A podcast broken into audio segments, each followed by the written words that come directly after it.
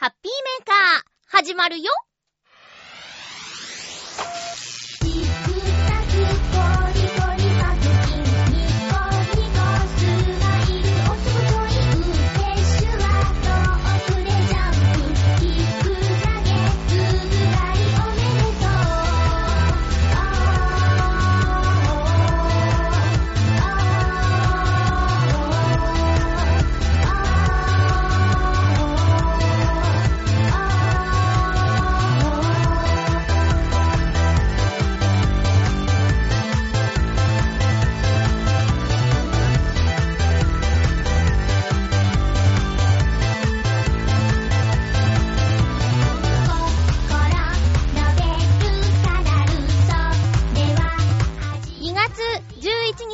ゆっちょのハッピーメーカー。この番組は、ハッピーな時間を一緒に過ごしましょうというコンセプトのもと、ちょあへよ .com のサポートでお届けしております。皆さん、ご無事ですか？おっさんさん、ご無事ですか？ということで、雪がすごかったですね。まずはその話からしていきたいと思います。その他、初めて体験したフィンランドの〇〇のお話などなど、今日も1時間、よろしくお願いします。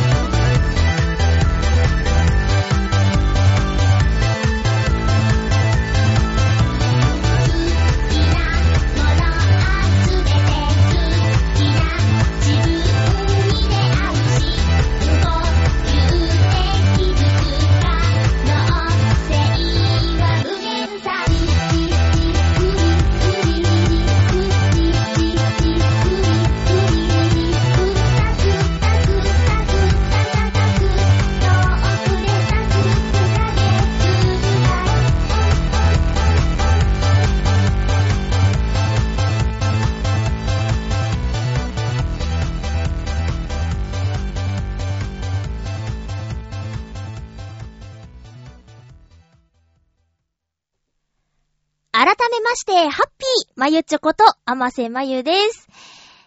すごく久しぶりに収録している気がします。前回は、ゲストに、コーダミリちゃんが来てくれておりました。えーと、どうでしたでしょうか？今度からゲストさんが来た時は、冒頭から呼び込むことにします。最初の数分間ひどかったですね。もう完全に集中してないのがバレバレのトークだったんですけども、あの、コーダちゃんとは収録後にもお話をして、おしゃべりをして帰ったんですけど、まあ、ご近所さんということで、同じ浦安に住んでるということで、またちょいちょい遊びに来てもらいたいなぁと思っております。え楽しかったと言ってもらえて、すごく嬉しかったです。コーダちゃんもね、番組すればいいのにね。ということで、ゲストの回の、あのーお便り届いているので、まずはそちらからご紹介しようかなと思います。少々お待ちください。1、2の3。これかな？あ、違った。これかな？おっす。えーと、ハッピーネーム、コージーアットワークさん、ありがとうございます。まゆっちょ、ハッピー、ハッピー。おー？難しい方のおが二つに、はてな。おー？コーダさんとまゆっちょ、息がぴったりですね。猫の名前が冬仕様というのも私のツボです。ハッピーメーカーもついに、コーダさんまゆっちょの26年体制に移行ですか？これ26年体制っていうのはどういうことなのかちょっとよくわからないんですが、えー声質も話しぶりにも個性があって、とても楽しかったので期待しちゃいますよ。では、というメッセージいただいております。ありがとうございます。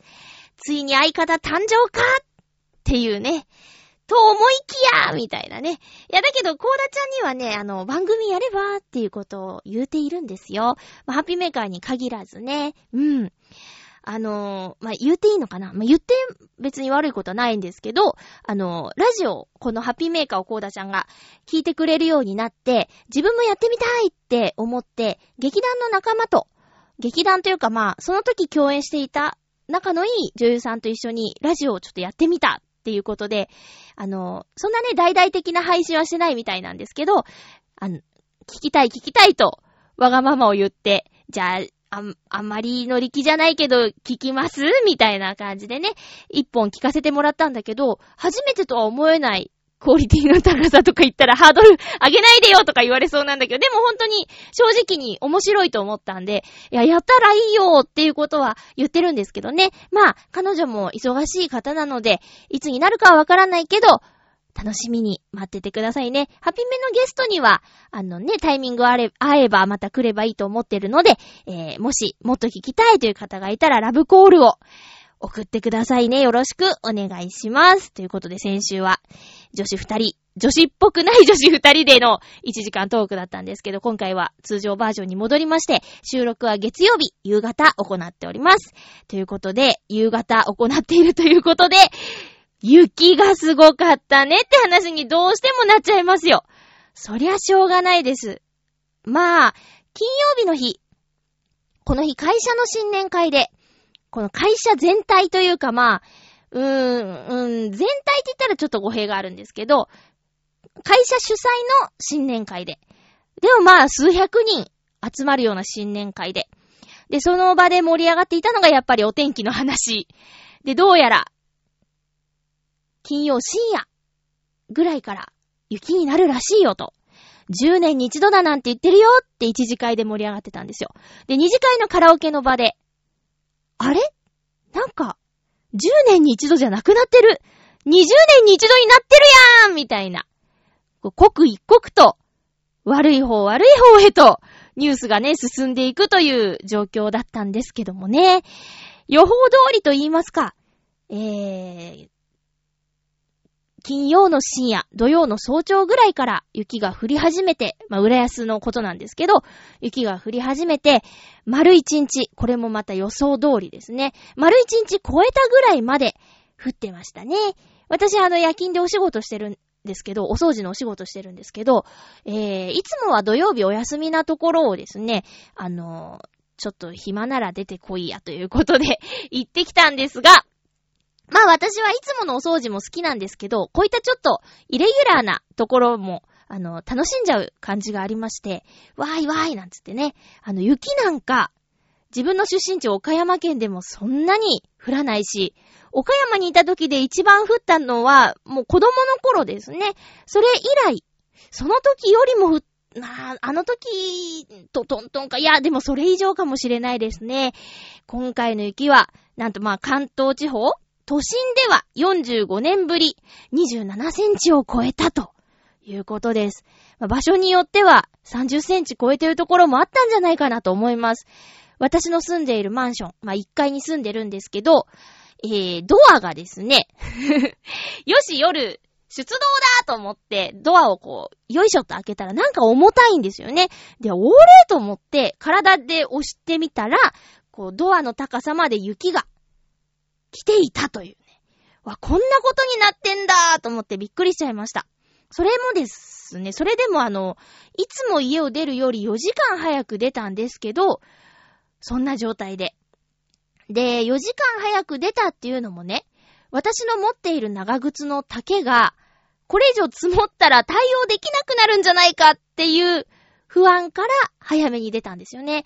えー、まあ多分、私の使う交通機関は大丈夫なはずだったんですけど、それでもまあ、念のため、早めに出てみました。正解ですね。もっと積もってたらもしかしたら、雪が長靴の中に入っちゃってたかもしれないです。高さはね、あのー、なんだろうな、すね？弁慶の泣きどころっていう？すねのちょっと短い感じの長靴しか今家になくて、長いやつがなくてですね。で、ブーツもそのショートブーツぐらいしかなくて、これは困ったぞということで、早く出勤したんですけどね、よかったです。もうね、まあ私以上のツアーものは何人もいましたよ。まだ午前中明る、午前中嘘。昼の明るい時間から、もう職場にいたなんていう人もね、何人かいたんで気合入ってるなーってまあでも今回はね、しょうがないですよね。もう道路、道路も封鎖されてるところがあったらしいし、あと電車とか、軒並みストップでしょ？行こうという意志があっても、無理なもんは無理だと。ねえ。いやだけどね、近くの駅までたどり着いて、で、そっから、タクシーに乗ろうと思ったけど、タクシーを待つ列も長ければ、その列にタクシーが全然戻ってこないみたいで。で、諦めて、1時間半かけて歩いてきたっていう人もいましたね。いや、すごいなと思いました。まあ、帰るに帰れないし、ならば進むしかないよね、みたいな発想だと思うんですけど、私は早く職場に着いていたので、そういう方たちと電話で話したりしながら、励ましながら、メールしながらっていう感じだったんですけどね。いや、もう作業自体はね、うん、まあ、言っちゃなんですけど、楽しかったです。あんまり普段、うーん、だから45年ぶりだからね、関東、東京に住んでる人だってそうだろうけど、こんなにたくさんの雪を見たことがなかったので、北海道旅行の時は別ですよ。降りたての、なんだろう、誰も踏んでない雪を長靴でギュッギュッって踏む感じ。あれね、今回はね、本当になんか、いわゆるパウダースノーってやつで、ふわふわしてて、で、まあ、雪だるまが作りにくい雪とかいう表現をしていたところもあったけど、まあ確かにそう、固まりにくい、水分が少ない雪。うん、なんかね、楽しかったね。いや、仕事は仕事できっちり、やらなきゃいけなかったんですけど、まあ、それにしてもすごい雪だったので、手の施しようがないっていう感じは、確かにありました。いやー、ね、ほんと、でもこんな天気の悪い中でも、まあ、私はバスを利用するんですけど、バスは走ってるんですよね。うん。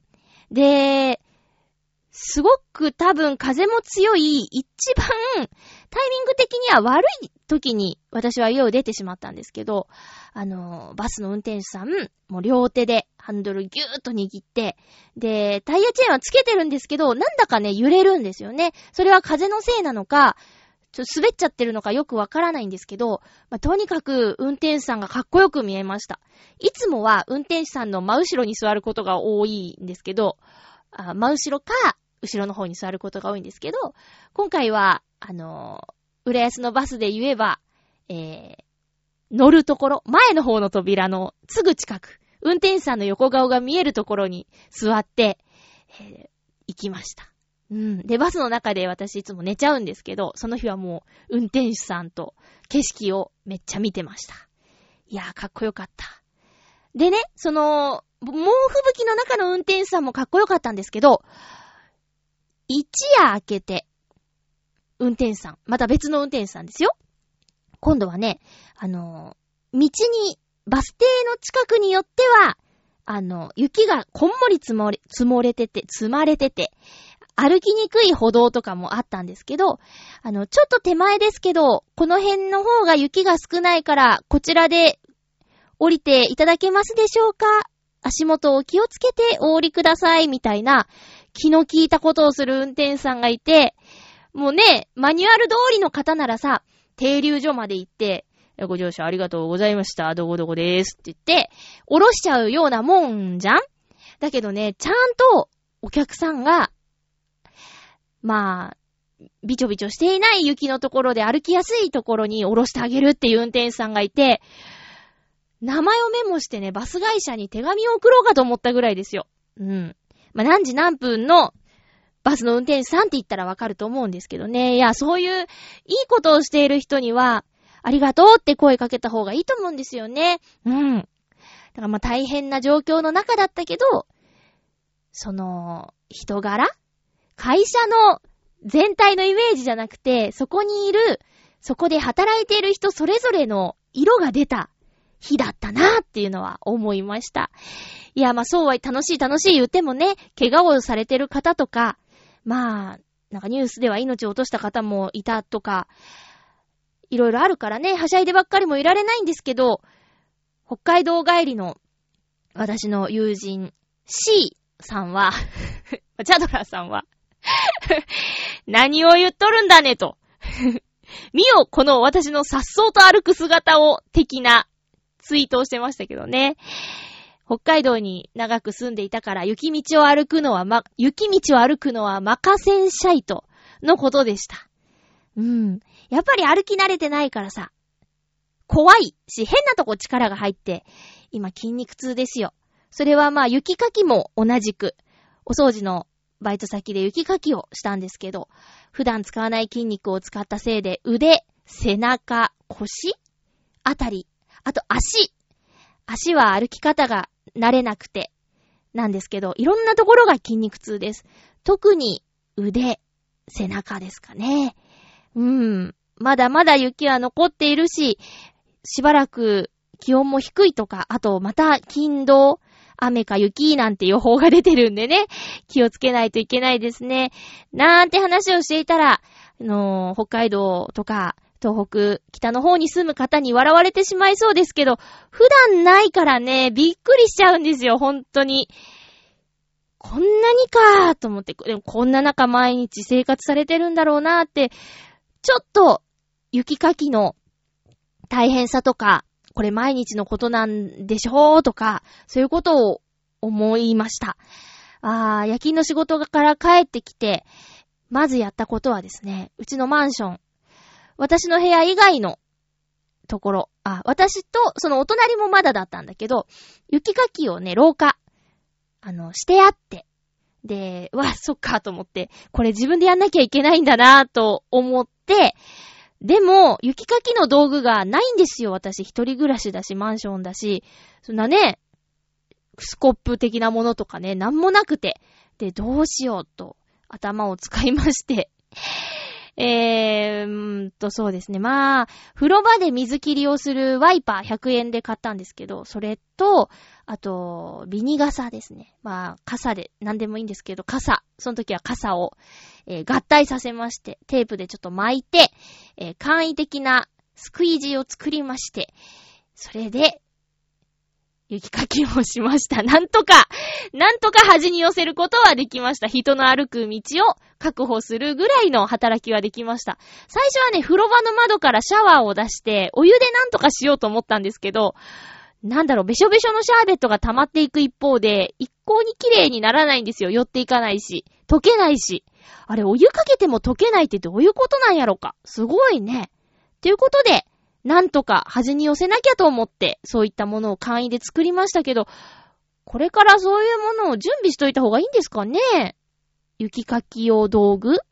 うん。そしたらさ、まあ、まだです。まだね、うちのマンションの前の道とか、雪結構あるんですよ。で、歩道も残ったまんまで、多分誰がやるとか決まってないからだと思うんですけど、そういうところね、おせっかい、おせっかいなまゆっちょは、持ってたらやると思うんですよね。嫌いじゃないから。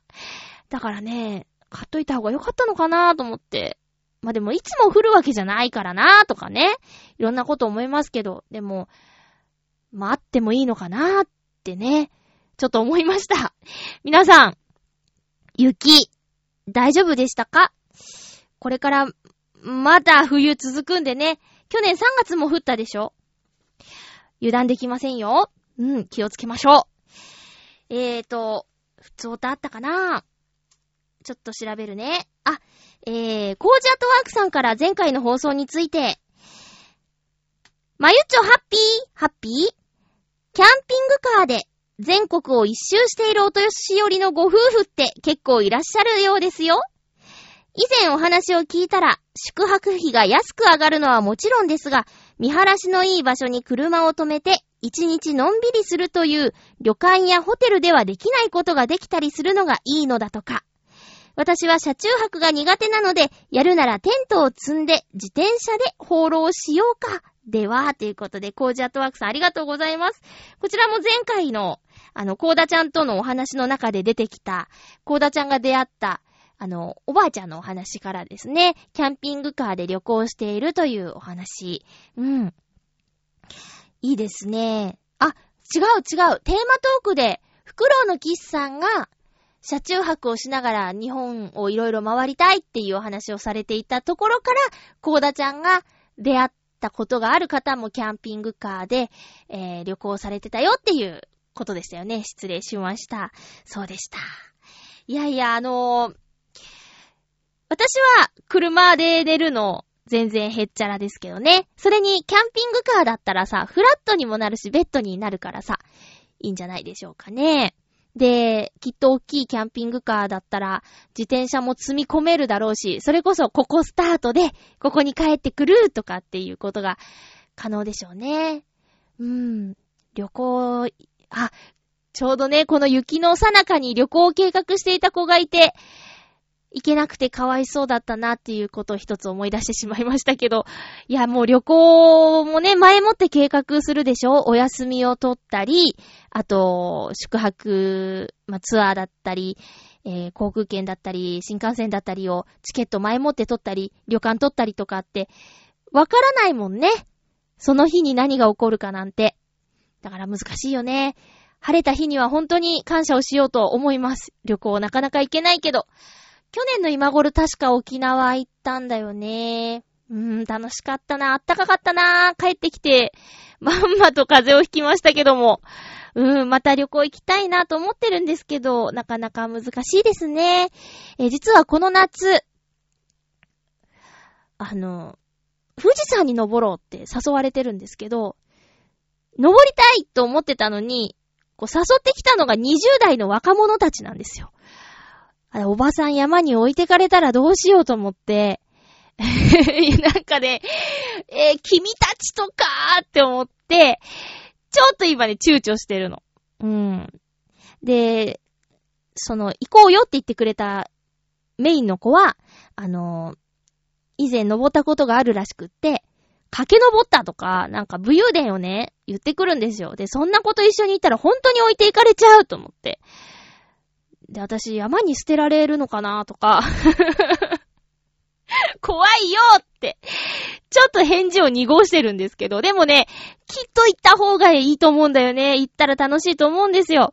で、自分でね、計画しても、いつまで経っても実行できないと思うから、そうやってなんかイベント的に、山行きましょうよっていうのに乗っかった方がね、絶対いいと思うんだよね。今迷い中です。鍛えなきゃいけないよね。きっと体をね、今のままじゃ多分ギブアップしちゃう。うん。富士山に登ったことがある方、教えてください。あ、これ、じゃあ、じゃあ、じゃあ、どうしようかな。テーマ、うーん、テーマ決めてたんだけど、いやー、どうしよう、ちょ、それはまた別の時にしようかな。あ、何の話だろう。あ、コージアトワークさん。えー、お便りありがとうございました。では、えー、っと、テーマに行きたいと思います。ハッピートーク今日も相変わらずの脱線プリですね。大丈夫ですか皆さん？何がいや、ついてきてますかって意味なんですけど。ハッピートークテーマはバレンタインということでお便りいただいております。どうしましょうかね。うーん。あ、じゃあ、ハッピーネーム、フクロウのキスさんから行きましょう。えー、まゆちょさん皆様、ハッピー、ハッピー？今回のテーマ、バンアレンタインについて、あれ？バンアレンタインについて。えー、バンアレンタイとは、アメリカの物理学者、バンアレンにより発見された放射線体のことで、地球の磁気圏の中で、陽子や電子が多量に存在する領域です。ところで、今回のテーマは、あまりハッピーメーカー的ではないような気がしますが、ひょっとして私は何か勘違いしているのでしょうか？まあいいか。それでは。そんなに嫌でしたか？すいませんでした。あの、そんなにバレンタインネタが嫌。というかまあ、いやいや、毎年送ってるやんっていうことだと思うんですけどね。すいませんね。バーンアレンタイ？何？よう見つけましたね、こんな言葉を。それにしても、バンアレン、バレンタイン。いや、実は全然近くないっていうね。ごめんごめん。でもさ、やっぱ季節物ですから、ここは、じゃあ、わかった。今年は、なんか、しましょうよ、フクロウのキスさん。で、来年の、いや、来年まで温めなくてもいいけど、来週のハッピーメーカーに、何かしらの報告があるように。あ、どうなんですか？実際。あのー、バレンタインのイベント的なものって周りで行われてますか？うーん、今週のネギリンゴ、ネバーギブアップル聞いてると、そのギリチョコ反対みたいな話をちょっとしてましたよね。もらう方もしんどいと。えー、送る方もお返しの心配をしてしまうみたいな話をしていたんですけど、どうですか？皆さんの周りではバレンタイン的なやつやってますか？んまあ、この話ちょっと後にしましょう。袋の木さんごめんなさいね。それでも、テーマトークに送ってきてくれる袋のキスさんが大好きです。ありがとうございます。バン、アレンタイね。私が勉強になっちゃった。えー、ハッピーネーム、コージーアットワークさん、ありがとうございます。えー、はい。まゆちょハッピー、ハッピー。まゆっちょ、そんなに毎年バレンタインのエピソードなんかありませんよ。だってお二人は毎年送ってきてくださるんだもん。他のリスナーさんがいるはずだったんだけどね。あれ？まだあったかな？ごそごそ。あ、探してくれた。そうそう。私には毎年定番のギリチョコをくださる方がいます。いただくのはいつも同じチョコレート。うーん。猫の下の形をしたデメルのビエンヌ。何ちょっと高級っぽい。猫の絵が入ったケースに入っているものです。毎年定番でいただくのは楽しみです。これでもらえなくなっちゃったら結構ショックなのかなちなみに、箱が捨てられなくて溜まっていくのがちょっと困りものですが。ところでまゆっちょのバレンタインの定番はブラウニーですか？いいなぁ。欲しいなぁ。あ、ごめんなさい。トロフィーはいりません。では、ということでした。ありがとうございます。ははは。へえ、素敵なエピソードまだまだありそうですね、コージーアットワークさん。デメルのビエンヌ。高そう。高そう。それしか感想ない。猫の下の形？はぁ、また変わってますね。ちょっと後で、どんなか見てみよう。箱、捨てられないぐらい可愛いってこと？へえ、いいな。どんな方がくださってるの？ういうい。かさばって困るってことはさ、ちょっと大きめなのかな？それとももう、大きさなんか関係ないぐらい、何年もいただいてるってことなのかな？うん。箱を捨てずに取ってあるなんて聞いたら、その、デメルのビエンヌさんも嬉しいんじゃないかな？いい話ですね。そうなんです。私のバレンタインの定番はね、ブラウニーですよ。あの、前回コーダちゃんが言ってたシフォンケーキなんてね、難しくて作れません。ブラウニーは本当にね、簡単にできるので、ぜひ皆さんクックパッド先生に聞いて作ってみてくださいね。あのね、膨らむとかさ、そういう難しいことが一切ないんです。材料を混ぜて、で、チョコレートをさ、なんていうの？トロトロに溶かして、滑らかに固める、みたいなこともいらないんですよ。ザクザク切って、で、オーブンで焼けばいいから、あの、で、むしろね、その、チョコの塊が残ってるやつの方が、あ、チョコの食感とか、チョコがゴロッとあったラッキーぐらいな感覚で食べられるんですよ。で、私、もうそうですね、本命って言ったら、ないし、じゃあギリって言ったら、めちゃめちゃ大量に作らなきゃいけないんですよ。この人にあげて、この人にあげないっていうのが、うーん、できないっていうか、それをやってしまうと、なんで俺にくれないのみたいなことにな、まあ、そんなに求められてないかな。ただ、ギリで、この人にあげるならこの人にもあげなきゃみたいなのがあるから大量に作る必要があって、このブラウニーってね、結構効率よく もちろん気持ちも込めてますよ。あの、感謝の気持ちとか込めて、え作ることができるので、ブラウニー。もしあの、手作り派の方で、たくさん作らなきゃっていう方には、おすすめのチョコレートですね。私ね、トリュフとかもね、作ったことないんですよ。あの手がベタベタになる感じが嫌だなぁと思って。どうやって作るかってなんとなくしか知らないんですけど、なんか、チョコ丸めるんでしょ？溶かしたやつ。でね、こう、チョコレートって、これね、ずっと前のハッピーメーカーでも言ったんですけど、溶かして、容器に入れて固めるチョコレートを、あの、子供の頃にね、お母さんと作ったことあるんですけど、あれさ、鬼のように硬くなるんですよね。ただ溶かして固めたら。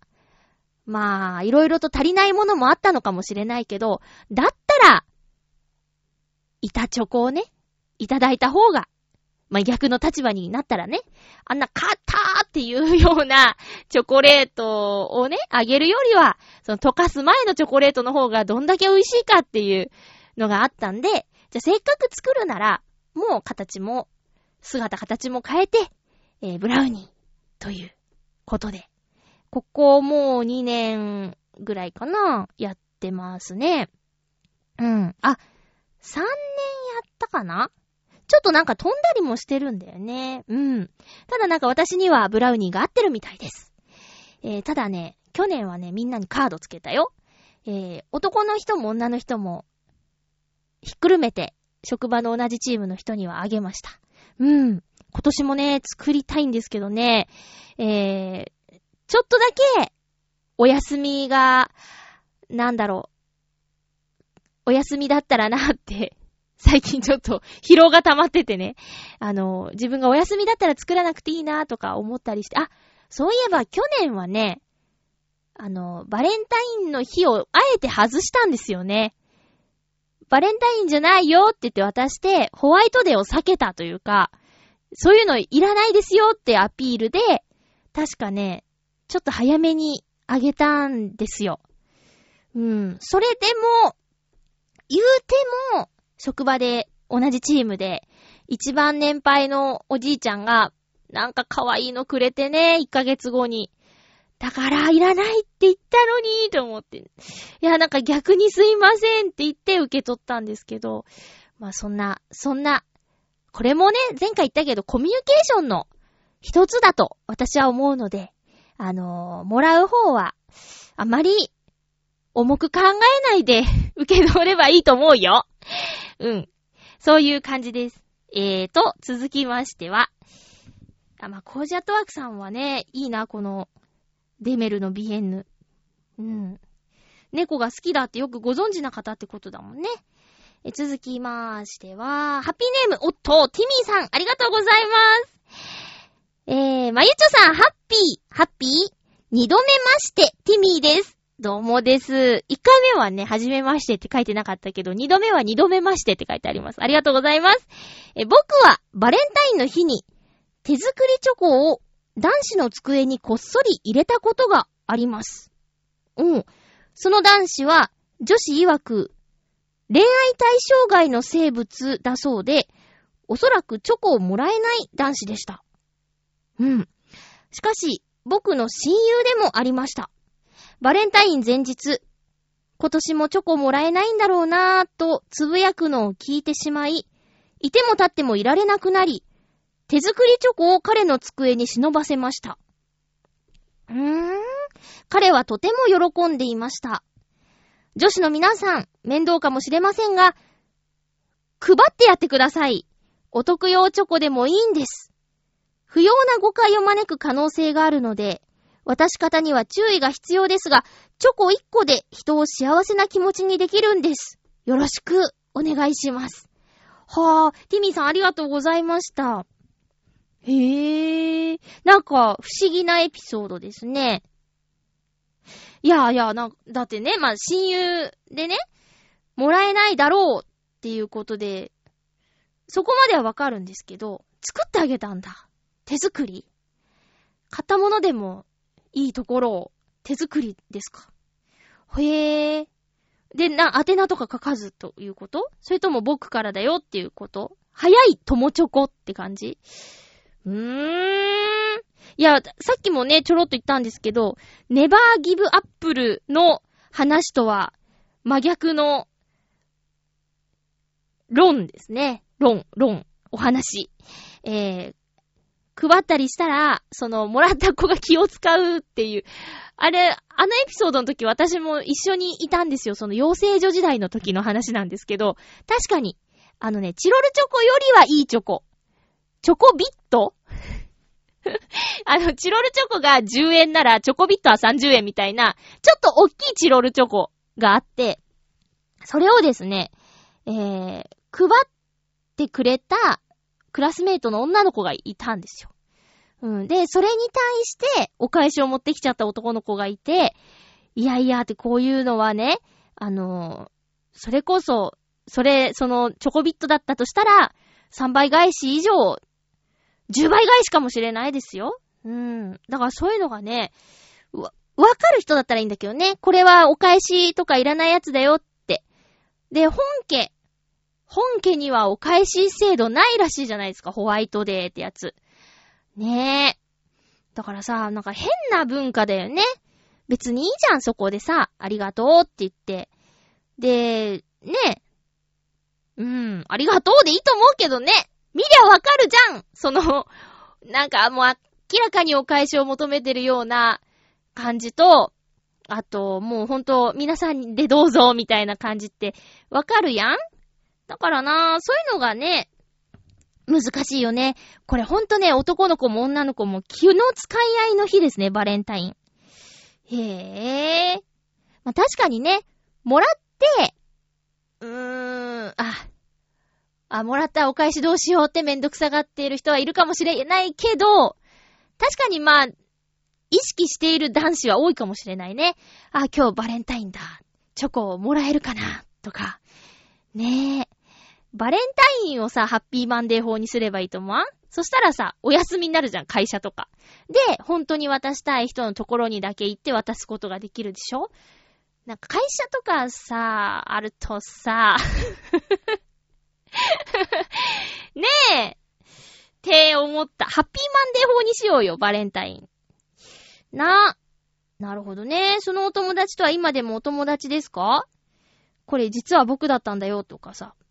なんか、ねえ、物語がいろいろと生まれそうなお話ですけども、優しいんだね、ティミーさん。メッセージ、どうもありがとうございました。ということで、バレンタインなんですけどね。あの、私、バレンタインにね、苦い思い出が一つできてしまいましたよ。まあ、そうですね。えっと、実は、えー、週末？週末、金曜日か、雪の降る前ですね。あの、イタジェラの収録の前に、チョアヘヨ本部にね、こう、チョコ届けたんですよ。イタジェラのテーマがチョコレート、ん？好きなチョコレートのブランド？だったかな？とかで、で、えっ、ー、と、ちょうど新浦安にいて、で、バレンタインの特設販売所みたいなやつができてて、ゴディバがあってね。まあ、やっぱりバレンタインのチョコレートの定番って言えば、ゴディバかなーと思って。で、CM でもガンガンやってるし、アモーレだかアムールだかなんとか言って。で、やっぱり、ゴディバのチョコ、その会社の新年会の帰りとかにね、あの、仲間と歩いてて、えー、ちょっとさ、ゴディバくれよとか、まあ、冗談とかで、多分冗談とかで言うてき、くる人もいて、あ、やっぱゴディバってもらうと嬉しいのかなっていうのがあったので、ちょっとね、イタジラの皆さんには、笑いのお姉さん含め、ヨシオンカズチンには本当にお世話になってるから、じゃあゴディバをプレゼントしようと思って、買って持ってったら、あの、笑いのお姉さんがご在宅で、んで、これ持ってきましたって言ってお茶飲んで帰るとか言ってやりとりしてて、で、その日の晩収録だからみんなで食べてくださいねって言って、なんか予算の都合上一個ずつ買えなくてすいませんね、まあ、なんて言って書いたんですけど、で、イタジラの収録がその晩あって、で、昨夜配信されたイタジラ聞いてみたら、なんか ゴディバーの箱の中身が変わってたみたいで。で、なんか、ね、なんて言ったらいいんですかね、マユッチョがやったみたいな感じになってて、あの、空のケースにただなんか別のもの詰めて持ってきたみたいな感じになってて、で、ちょっと、3人それぞれにメール送ったんですよ。ちょ、ちょっと待ってよつって。持ってったよちゃんとって、メール送ったらどうやらですね、あの、笑いのお姉さんが独り占めしてしまったっぽくてですね、これは、これはひどいと。これはひどいぞと。いや、まあね、冗談で言うてましたよ。その二人でお茶飲んでる時に、これさ、つって、ちょっと中身をね、変えたら面白いかな、とは言いましたよ。ただ、なんていうのかな。まゆっちは持ってきましたからね。ということを言いときたいんだ。大丈夫かな？なんかね、その、リスナーさんによれば、そんな風には取らないと。誰が聞いても、笑いのお姉さんが食べたんでしょ？って思うよって言われたんだけど、それはさ、ヘビーリスナーさんの感覚であってさ、通りすがりのリスナーさんはね、あの、ハッピーメーカーやってるマユッチョとかいうやつ、ほんとえげつないな、みたいなこと言うかもしれないやんか。なんかそれがすごく怖くって、ちゃんと持ってったしさ、それにね、なんか、こう、お口に入らなかったっていうのがね、すごいショックなの。だってさ、ゴディバだよ。高いじゃん 値段のこと言ったら、申し訳ないけど、やっぱりさ、ねえ、感謝の気持ちを届けたかったんですよ。うーん。まあ、そんなちょっと愚痴を言ってしまいましたけど、えー、いたじらリスナーじゃない方には何のこっちゃさっぱりわからない話をしてしまいましたけども、あのー、受け取る側も、そうですね。気をつけろという感じなんですけどね。まあ、あれですよ。冷静に考えたらね、あの、奥さんに渡しちゃダメですよね。そりゃね。ちゃんとその、ギリ中のギリだということは、分かっていると思うんですけど、番組のネタというか、番組でチョコのネタをやるから持ってきたっていうことは伝えてあるし分かってると思うんですけど、うーん、奥さんに食べられてしまいました。悲しい。えー、来週もその話してくれるって言ってたけどさ、どうなんですか？大丈夫ですかね？なんか、なんか、ごめんごめん、愚痴っちゃったけど。いや、だから、あ、そう、あ、そうだ思い出したゴディバといえば。別にゴディバは何にも悪くないんですよ。ゴディバは何も悪くない。私はテンションが上がります。あの、ゴディバのチョコレート屋さんに行ったらね、試食くださるところも大好きで尊敬してますよ。あんなにお高いチョコレート、はいどうぞってくださるんだもん。ありがとうございます。ポイントカードも私作りました。ありがとうございます。去年、これまたあの、お世話になってる方に、あの、ゴディバをね、ちょっと渡したんですよ。どうやっつって。そしたら、食べて、うーん、俺トッポの方が好きだなって言ったんですよ。もうお前にはトッポしかやんねえよつって。いや、確かに、その一粒でトッポ5箱買えますからね。100, 100均とかのトッポだったら。まあ一粒500円ぐらいですよ。そしたらさ、3つ入りで15個でしょ？で、6個入りだったらもう、ねえ、えらいことですよ。はぁ。だからさ、そういうなんか、味わってくれる人とか、その、あ、ゴディバ嬉しいなって思ってくれる人にあげたいですよね。ずーっと前、もうこれね、ずーっとずーっと前なんですけど、職場のおじさんに、職場の女子3人から、じゃあゴディバをあげようって、なんだかんだゴディバなんですけど、ゴディバをね、あげようって、人数分、多分10個入りとかのやつを買って一粒ずつどうぞって渡そうねって言ったの。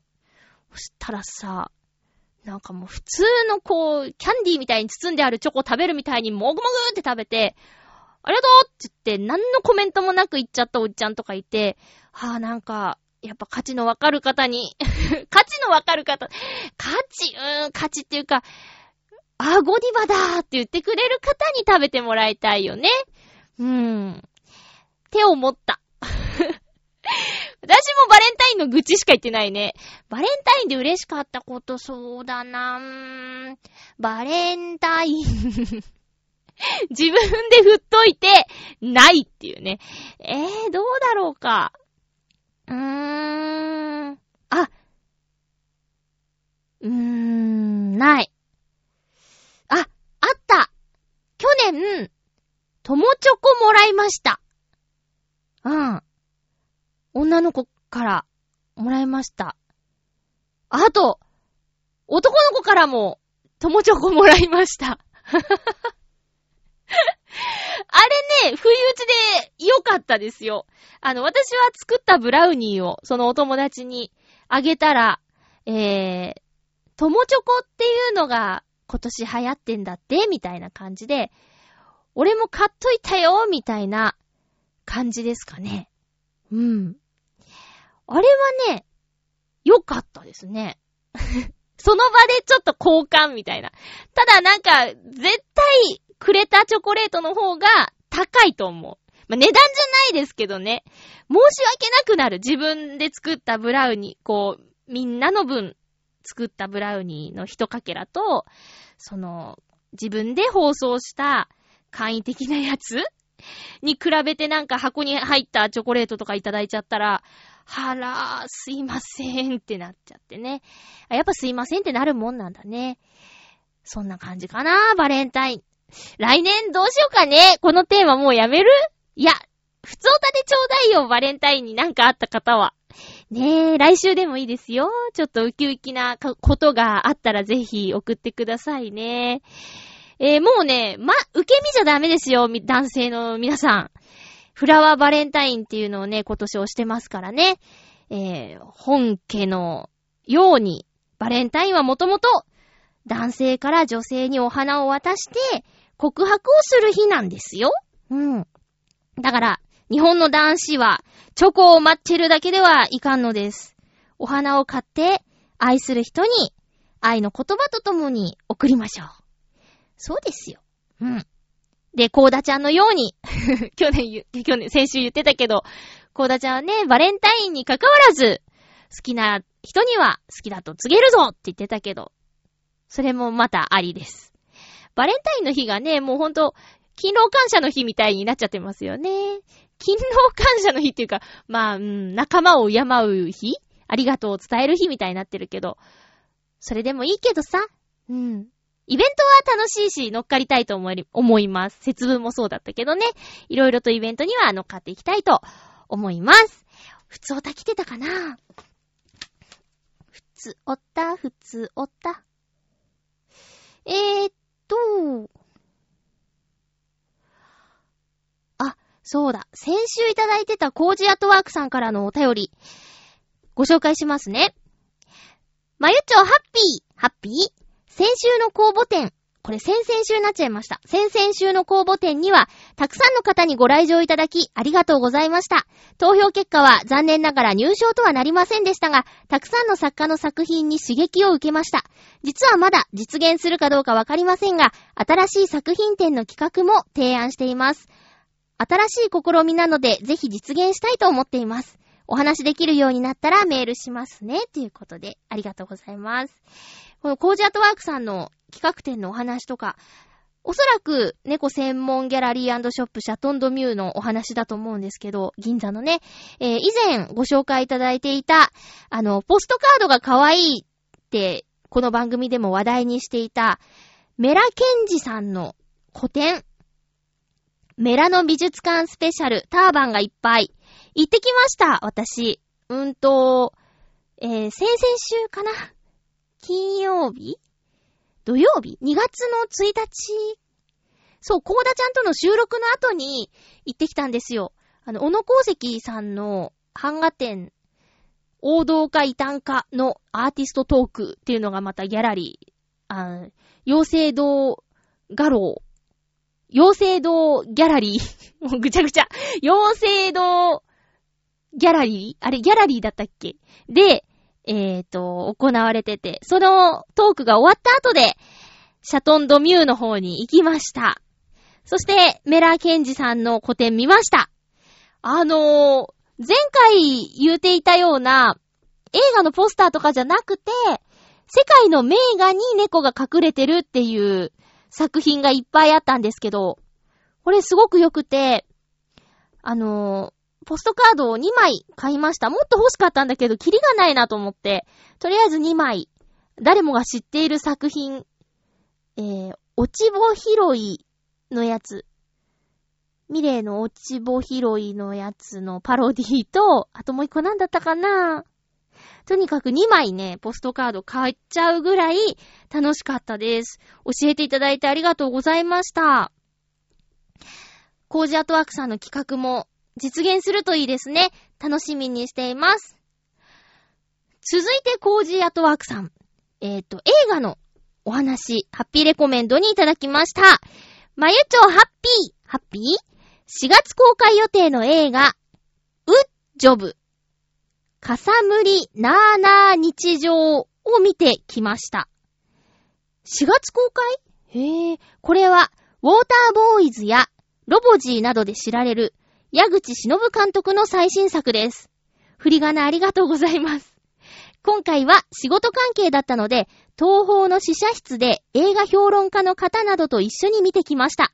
スクリーンは小さめですが、椅子が眠くなるほど気持ちよくて、開演前はついうつらうつら。でも大丈夫。およそ2時間の本編、眠気は起きませんでした。すごーくすごーくいい加減でチャランポランな高校生。染め、染めた、あ、ここは、振り仮名がないんですね。染め、谷、翔太さん？染谷翔太さん？演じる主人公の平野祐希は大学受験に失敗し、彼女にも振られ、偶然見かけた林業研修制度のプログラムの表紙に載っていた女の子に一目惚れ、エコもいいじゃんとか言いながら山の中のカムサリ村に林業研修に来てみれば、携帯は県外だわ、コンビニはないわ、虫や蛇や昼は出るわの超田舎。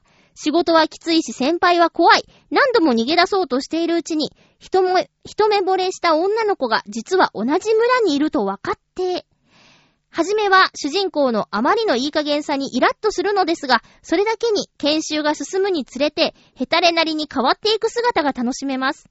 自然賛美とか林業の進めにならず、あくまで軽いコメディに徹しているところがいいですね。一応お仕事で見ていたのですが、途中2、3箇所で思わず吹き出しました。基本的に青春コメディなので安心して見られます。マユチョ的には、海猿ならぬ山猿キャラの先輩、予期役の伊藤秀明さんが好みかも。なんで？映画を見ながら、マユチョなら今流行りの林業女子になれるんじゃないかなと思いました。一度、ヘルメット被ってチェーンソーを構えるマユッチョの勇姿を見てみたいかも。うわぁ、その格好で怒りキャラにならないでー、キャーということでありがとうございます。林業女子。ちょっと前に CM で、あの、林の中を自転車で走りながら、木に声かけていく白衣を着た女性が印象的でしたけど、ああいう感じですかね。私、あの、下北沢のスタディールームっていうお店で、聴診器をね、見つけたんですよ。で、その近くの説明書きにね、この聴診器で、木を聞けば、木、木ね、木の、木に当ててみれば、木の鼓動が聞こえるよって書いてあって、素敵と思って、友達の誕生日プレゼントにね、送ったんですよ。それ、女の子、女の子に聴診器送ったんですよ。そしたら なんかあの、手紙、ありがとうって書いてあって、あと何考えてるの？っていう手紙が来て、全然ピンとこなくって、で、電話したら、なんか、ねお医者さんごっこでもしろっつうのかよ、みたいなこと書いてあって、いや、カードに木の鼓動を聞けって書いたのにね、なんか分かってもらえなくて悲しい思いをしました。やっぱプレゼントもなかなか難しいですね。先週の話と被りますけど。でもきっとこの林業女子さん。あ、でもチェーンソーを持つってことはちょっと違うのかな？木を、木のお医者さんってことではないのか。えー、どんなだろう？面白そうですね。見てみたい。ウッジョブ。ウッドにジョブ。うーん。4月公開の映画をもう見られるんだ。何の仕事してるんだろう気になりますね。どうもありがとうございます。お便り全部紹介できたかなあの、前回いただいていたコーダちゃんへの質問は本人にメールしました。あの、ブログか何かで答えてもらえるはずなんですけどね、ちょっとないようだったらせかしてみます。コジャットワークさん、いろいろいつもたくさんありがとうございます。その他にもね、あの、フクロウのキスさん、ティミーさん、お便りいただけると本当に番組やっててよかったと思います。他のリスナーの皆さんももしお時間ありましたらぜひ、お便りください。よろしくお願いいたします。次回はですね、あ、ハッピートークの振りをする時間がないのですが、えー、もうテーマ発表っていう形でやっちゃおうと思います。えーとね、次回の収録は2月の18日で、収録、次回の放送は2月の18日で、収録は2月の20、嘘嘘、ごめんごめん。もとい。放送は2月18日で、収録は2月16日です。テーマは、〇〇狩り、できれば、いちご狩り。ということで、私、いちご狩りしたことないんですよ。で、いちご狩り、千葉の浦安に住んでるまゆっちょが、日帰りで行ける、えー、車のないまゆっちょが日帰りで行ける、いちご狩りのおすすめの場所とか、ここいいって聞いたよとか、テレビでやってたよとかでもいいんですけど、いちご狩り。で、やったことある方はいちご狩りってどんなだった？とか、そういう感じでお願いします。いちご狩りのエピソードがなければ、〇〇狩り。もうこれ任せます。皆さんのセンスに。何狩りでもいいよ。うん。えー、〇〇狩り、できれば、いちご狩りというテーマでいきたいと思いますので、よろしくお願いいたします。えー、今回はね、ちょっと、愚痴っちゃったりもしたけど、まあ、なんだろう、本当はね、言わないでおこうかなとも思ったんだけど、うーん、言、言った方がいいかなと思って、言った方がいいかなってのも変な話ですけどね。いや、何かね、こう、もやもやしたものを抱えながらトークするっていうのがすごく苦手なんですよね。それはもう、ラジオも、日常もそうなんですけど、いや、ラジオはちょっと、もうちょっと気をつけた方がいいかな。聞いた人が不快になってしまうかもしれないもんね。もし、嫌な思いになってしまった方がいたら、申し訳ございませんでした。いや、そういうことがありましたと。私のバレンタインのネタとしては、えー、今季、最大の出来事がそれだったということでお許しください。えー、バン、アレンタイの話はないけれども、バレンタインの話はありましたということでね。えー、お送りしてきました。ハッピーメーカー、そろそろお別れのお時間です。皆さん、ちょっと寒い日が続きますけど、体には気をつけてお過ごしくださいね。まゆっちょのナレーションを担当している番組、いろいろあります。えー、地域限定なんですけど、見られるエリアの方はどうかよろしくお願いいたします。JCOM のぐるっと浦安、えー、JCN の千葉ミセランガイド、そしてコミタン。あと、ポツポツと喋ってます。ので、発見したら教えてください。ということで、お送りしてきました。ハッピーメーカー。そろそろ、なんだそりゃ。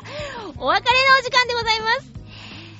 お相手はまゆちょことあませまゆでした。また来週、ハッピーな時間を一緒に過ごしましょう。ハッピー